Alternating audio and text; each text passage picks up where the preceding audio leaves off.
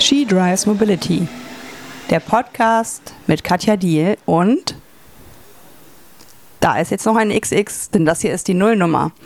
Und eine Nullnummer ist ja immer davon geprägt, dass man einfach mal so ein bisschen die Gedanken teilt, warum eigentlich dieser Podcast, welche Themen sollen behandelt werden. Und auch ich möchte euch so ein bisschen an die Hand nehmen und mal zeigen und vorstellen, welche Gedanken mich gerade so umtreiben und was ich mit diesem Podcast erreichen möchte. Aber vielleicht stelle ich mich erstmal als Person vor. Mein Name ist Katja Diel. Ich wohne in Hamburg und ähm, habe 15 Jahre Konzernerfahrung auch in leitenden Positionen der Mobilität und ähm, der Logistik hinter mir. Letztes Jahr im November bin ich daraus ausgestiegen, habe angefangen, mich neu zu orientieren, bin der Mobilität allerdings treu geblieben, weil das ist einfach mein Metathema, was mich umtreibt. Die Mobilität, wie wir sie heute gestalten, ist autozentriert. Das hat auch alles Gründe und ist auch momentan ähm, sehr schwer zu ändern, weil die Rahmenbedingungen sehr auf Auto konzentriert sind. Aber ich möchte nicht zuletzt auch mit diesem Blog sichtbar machen, dass es andere Möglichkeiten gibt, seine Mobilität zu gestalten, dass es Wege gibt, die wir zurücklegen sollten im gesellschaftlichen Wandel. Und dazu gehören verschiedene Dinge. Ich werde immer wieder gefragt, was ist denn jetzt eigentlich dein Thema? Und ich kann sagen, es ist der Mobilitätswandel.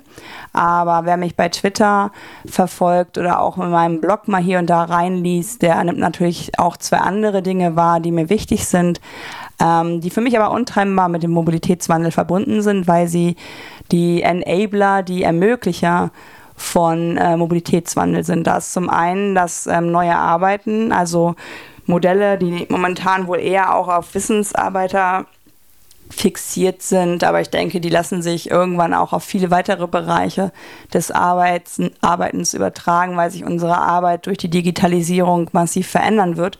Ich betrachte diesen Wandel auch nicht als negativ. Ich denke immer, dass Wandel etwas Positives ist, was es zu, zu gestalten gilt. Also wenn man sich fair wandeln lässt, also sich die Hände auf den Rücken binden lässt, indem man einfach abwartet, was, was passiert, ist Wandel natürlich nichts Schönes. Ich fände ähm, schön, wenn wir beide, du als Zuhörerin und ich, begreifen, dass wir eine Rolle in diesem Wandel haben. Also dass wir ihn gestalten können in den Dingen, die wir tun. Und deswegen ist dieses New Work sicherlich erstmal einer gewissen Gruppe vorbehalten, aber diese Gruppe kann Vorbild und Pionier für andere sein.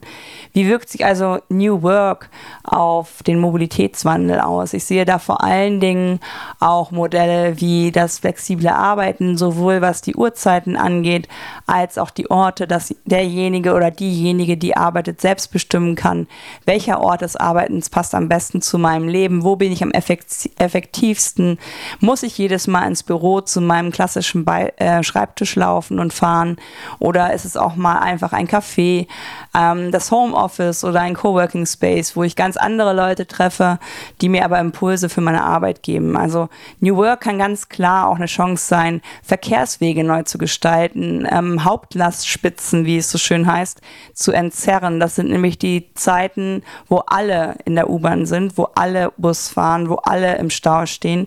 Vielleicht lässt sich hier auch durch New Work Work ein bisschen ähm, ein neuer Raum schaffen für eine Entzerrung über die Verkehrswege und die Verkehrsarten hinaus.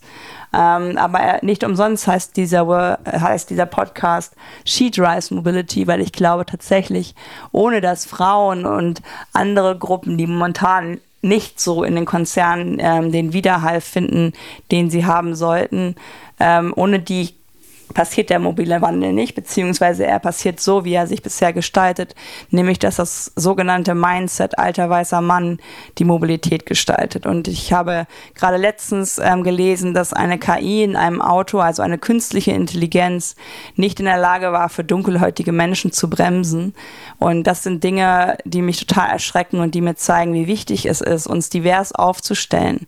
Ich weiß, dass es gewohnt ist, dass Männer in Machtpositionen sind, dass Männer in Führungspositionen sind. Und ich weiß auch, dass es gewohnt ist, dass Frauen vielleicht ein bisschen zurücktreten und aufgrund der Sozialisierung, die sie erfahren haben, nicht die Dinge wahrnehmen, die sie wahrnehmen sollten, um auch hier den Wandel zu gestalten. Also die Benachteiligung von Frauen ähm, und anderen Menschen, die bisher nicht so in Machtpositionen gelangt sind, denn Führungspositionen sind Machtpositionen und Macht ist für mich auch nicht negativ besetzt, wenn man sie richtig anwendet, nämlich zum Guten aller.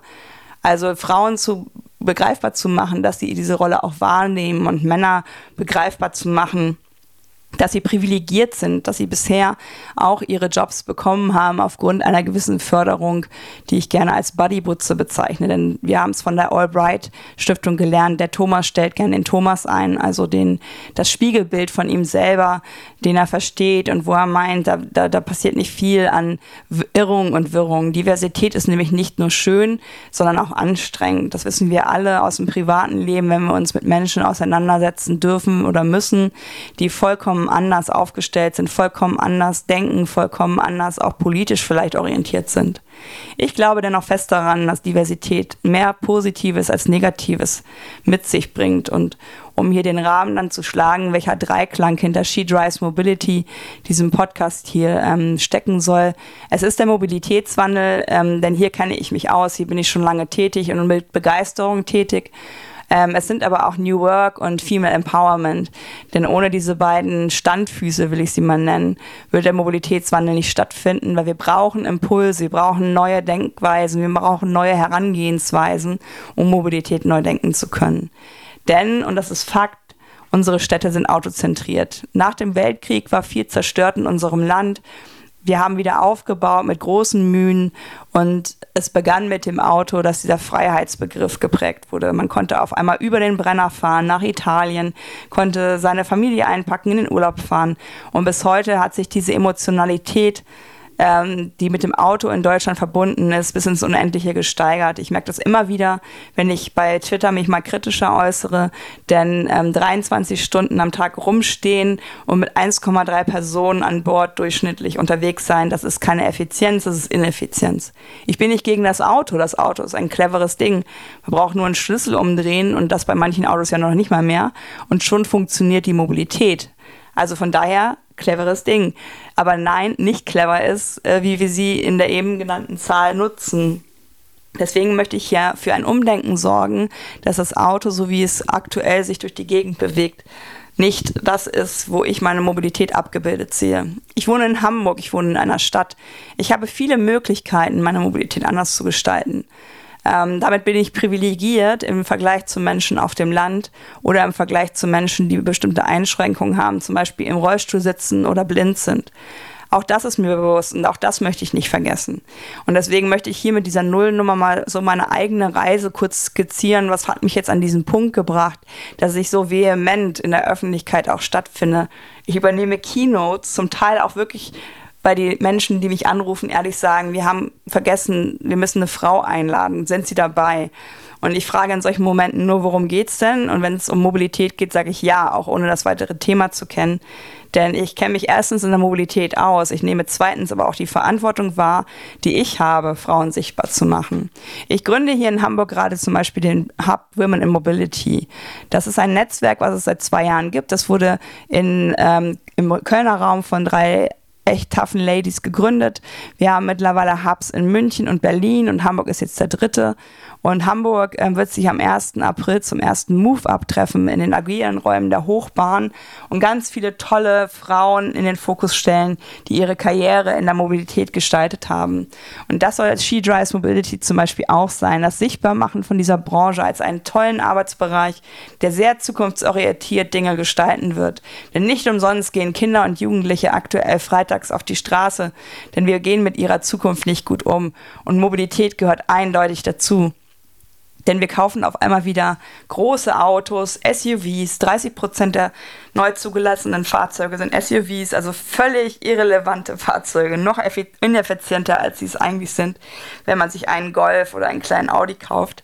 Ähm, ich denke, das ist einfach ein Zeichen dafür, dass hoffentlich dieses, dieses, diese Art der Mobilität in ihrer Todesblüte ist. So nennt man ja die Blüten von Pflanzen, die kurz vorm äh, Sterben stehen, dass sie nochmal richtig kräftig blühen und bunt sind, um dann halt zugrunde zu gehen. Und das zugrunde zu gehen, das liegt in dieser Industrie momentan immanent denn aktuell nehme ich nicht wahr, dass wirklich neu gedacht wird. Und deswegen geht es vielleicht auch einfach darum, diese Diversität auch anders zu betrachten, zum Beispiel auch in dem Zusammenarbeiten von Konzernen mit agilen Startups. Ich mag es nicht, wenn Startups als die total neue Klasse von Unternehmen verkauft wird. Denn Startups haben auch ihre Nachteile. Sie haben keine Expertise aufbauen können, sie haben keine jahrelange Erfahrung und sie haben vor allen Dingen manchmal gar nicht so die Prozesse und Strukturen, die es eben doch braucht, um wirklich erfolgreich zu sein. Konzerne hingegen können manchmal zwei Jahre weiterlaufen, auch wenn sie keine Kunden mehr haben, weil der Apparat so groß geworden ist, dass er gar nicht mehr merkt, wofür er eigentlich arbeitet. Und ich glaube, wenn diese beiden Welten aufeinandertreffen, in einem guten Willen etwas zu verwandeln, dann kann das eine echt gute Sache werden. Und damit will ich diesen Diversitätsbegriff automatisch ausweiten, nicht nur auf Männer und Frauen, auf Gleichberechtigung, sondern auch auf eine bunte Mischung, die das große ganze Mobilität in unserem Land gestalten kann. Ich bin Ende November bewusst zum Beispiel zum Mittelständler ähm, Door-to-Door gegangen. Dort baue ich als Lead Communications und PR aktuell die Kommunikation neu auf. Ähm, denn auch dieses Unternehmen kommt aus der Startup-Szene, ist noch relativ jung, hat aber innerhalb kürzester Zeit hohe Expertise in Softwareentwicklung aufbauen können. Und ich glaube an die Lösung von Door-to-Door, weil sie es möglich machen könnte, dass mit Hilfe der Expertise von Verkehrsunternehmen, die ja schon überall sind und einen guten Job machen, die neue Mobilität gestaltet werden kann. Das Softwareprodukt von ähm, Door-to-Door ist nicht nur in der Lage, die aktuelle Mobilität einer Stadt oder auch eines Landkreises ähm, zu analysieren und Vorschläge zu unterbreiten, wie zum Beispiel Ride-Pooling und On-Demand, entweder ineffiziente Buslinien ersetzen können oder aber dort, wo noch mehr Verkehr gebraucht wird, wie zum Beispiel zu den Hauptverkehrszeiten, neue ähm, Mittel der Mobilität integrieren machen kann. Ich finde gut, dass hier das, der Fokus auf äh, den Kunden Nahverkehrsunternehmen liegt, denn auch dort war ich lange tätig und ich weiß und ich möchte es auch weiterhin wissen, dass die Mobilität für alle bezahlbar und für alle erreichbar bleibt. Amerikanischen Konzernen glaube ich nicht, dass sie ähm, nicht wirtschaftlich getrieben sind und de dementsprechend Zielgruppen außer Acht lassen, die ähm, eher kosten, als dass sie wirklich Euro in die Kassen spülen. Ich will aber nicht verdammen, dass es diese Lösungen gibt. Wenn irgendwann jemand mit einem autonom fliegenden Flugtaxi unterwegs sein möchte und dafür immens Geld in die Hand nimmt, so what? Ich denke, wenn diese Lösung äh, gestaltet wird von den Menschen vor Ort, wenn die regionale Wertschöpfung in der Stadt und im Landkreis verbleibt, dann ist es eine gute Sache. Und so soll She Drives Mobility auch sein. Eine gute Sache, die Menschen zusammenführt, die das Gute erreichen wollen, die die Mobilität auch für unsere Kinder und Enkelkinder besser gestalten will. Denn aktuell nimmt der Verkehr immer noch einen hohen Grad an Verantwortung mit in Sachen Flächenverbrauch, in Sachen Emissionen, in Sachen Lärm. Ich lebe gerne in dieser Stadt, in Hamburg, weil sie mir sehr viel bietet.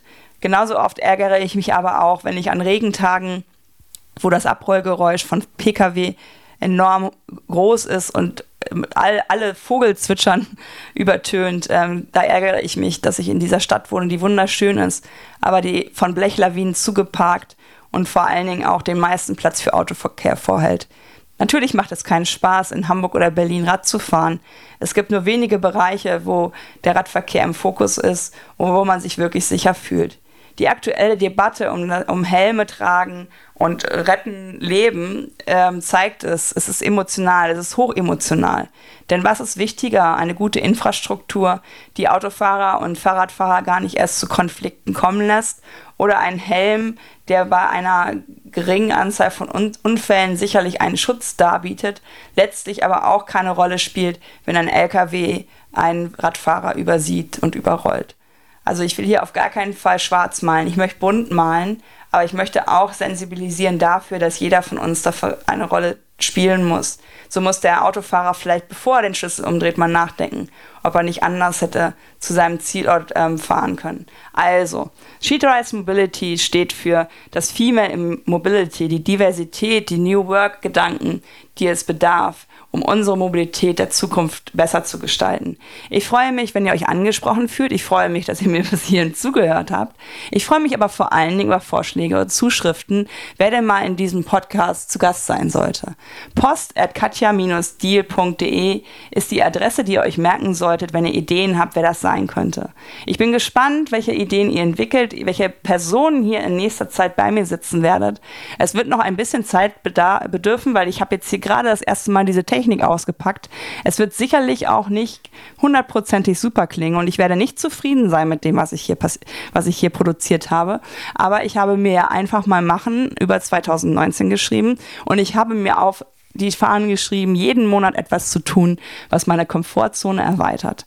Und Komfortzonen erweitern sich nur, wenn man auch ein bisschen mal was wagt, wenn man ein bisschen ins Ungewisse geht. Und das tun wir auch, wenn wir die neue Mobilität gestalten. Also, She Drives Mobility ist eure Adresse, wenn ihr mal Stimme finden wollt für Dinge, die anders gedacht sind, die weiblich gedacht sind, die divers gedacht sind. Post at katja-dir.de ist die Adresse, an die ihr eure Ideen schicken könnt. Und jetzt wünsche ich euch noch einen sonnigen Tag. Macht's euch gut. Ausstieg links.